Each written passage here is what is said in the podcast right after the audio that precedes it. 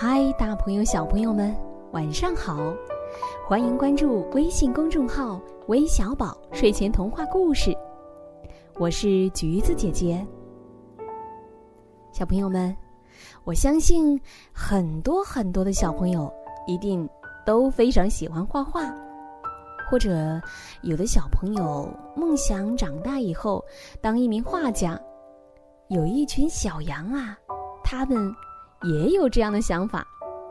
让我们一起来听听今天的故事吧，《杨洋的创意画》。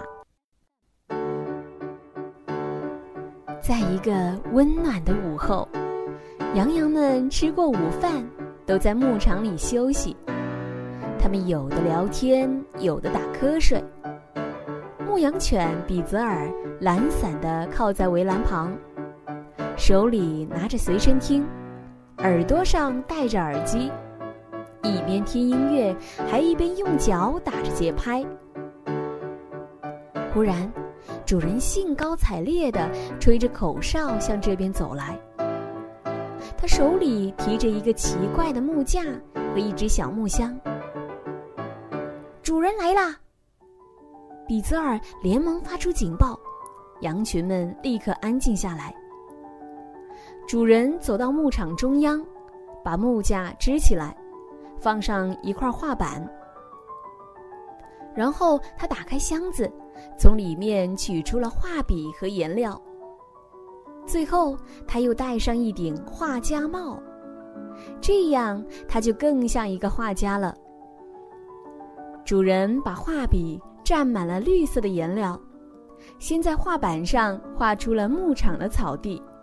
然后又蘸满了蓝色的颜料，画出了天空。现在该画房子了。这时，牧场里最最聪明的小羊肖恩跑到了房子前面。主人想了想，便拿起蘸有白色颜料的画笔，在绿色的草地上画了一只小白羊。当主人再次抬头看时，又有一只羊站在了房子前面，大胖羊雪莉。不一会儿，所有的羊羊都围了过来，他们都想被主人画到画里去。于是，主人沾了更多的白色颜料去画整个羊群，但不管怎么画，都觉得不太满意。羊羊们站得乱糟糟的，一点美感都没有。主人叫来比泽尔，让比泽尔给羊羊们安排最合适的位置。当所有的羊羊都按照主人的要求站好后，比泽尔已经累得气喘吁吁了。主人作画时，羊羊们要像专业模特那样一动不动。但时间一长，他们就觉得无聊了。只要主人稍不注意，他们就开始扮鬼脸、挤眼睛、吐舌头。很快，所有的羊羊都一起哈哈大笑起来。主人这时还在全神贯注的画羊呢，一只接着一只。羊羊太多了，白色的颜料很快就用光了。主人摘下好看的画家帽，放在了绘画箱旁边，然后回房子里取白色颜料去了。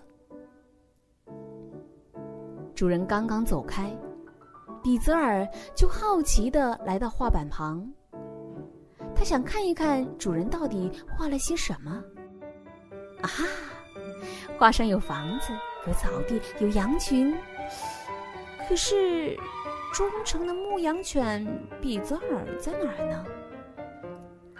比泽尔拿起画笔，蘸了些浅褐色的颜料，把自己画在了画面的正中间。可惜，他用的颜料太多了，画上晕开了一大片。他赶紧拿起一块抹布擦起来，这下可更糟了。整张画都一片模糊了。肖恩和其他羊羊不满地看着比泽尔，哼，主人回来，看你怎么办。”比泽尔吓坏了。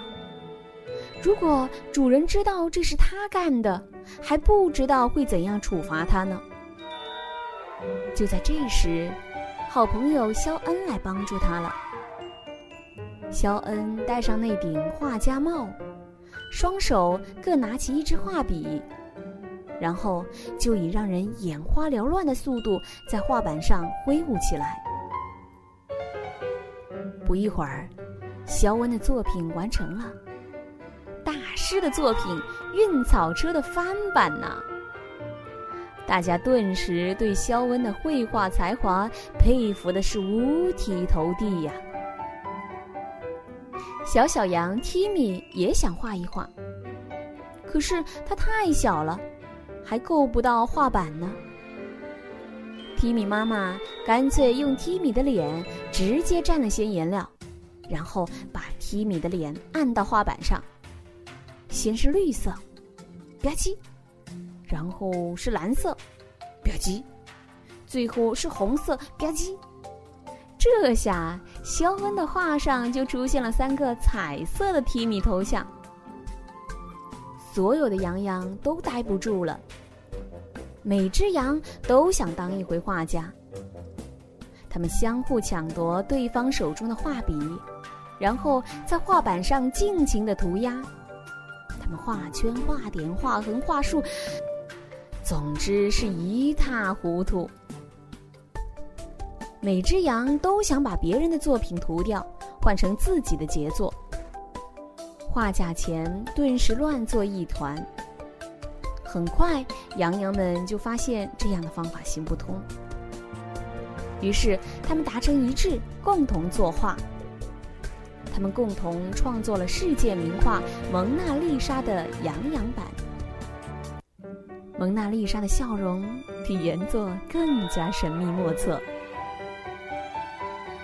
羊羊们觉得还是不够尽兴，又开始了第二次尝试。画笔龙飞凤舞，颜料四处飞溅。最后，羊羊们的身上比画上还要鲜艳。正在这时，主人从房子里走了出来，手里拿着一只装有白色颜料的塑料桶。就在这时，一辆豪华轿车开了过来。车主人觉得羊羊们的画太有创意了，便用一大把钞票买下了那幅画。豪华轿车开走了，主人站在那里愣了半天。然后看了看手中的钞票，发出了一声长长的、快乐的尖叫。主人高兴地翻起了跟头，还抱起小小羊 Timmy，在他沾满了颜料的脸上狠狠地亲了一口。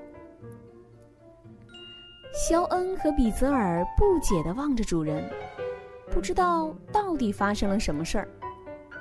不过，看主人的样子，他们应该是做了一件天大的好事。主人的好心情感染了比泽尔和整个羊群，大家都兴高采烈地跟着主人一起欢呼起来。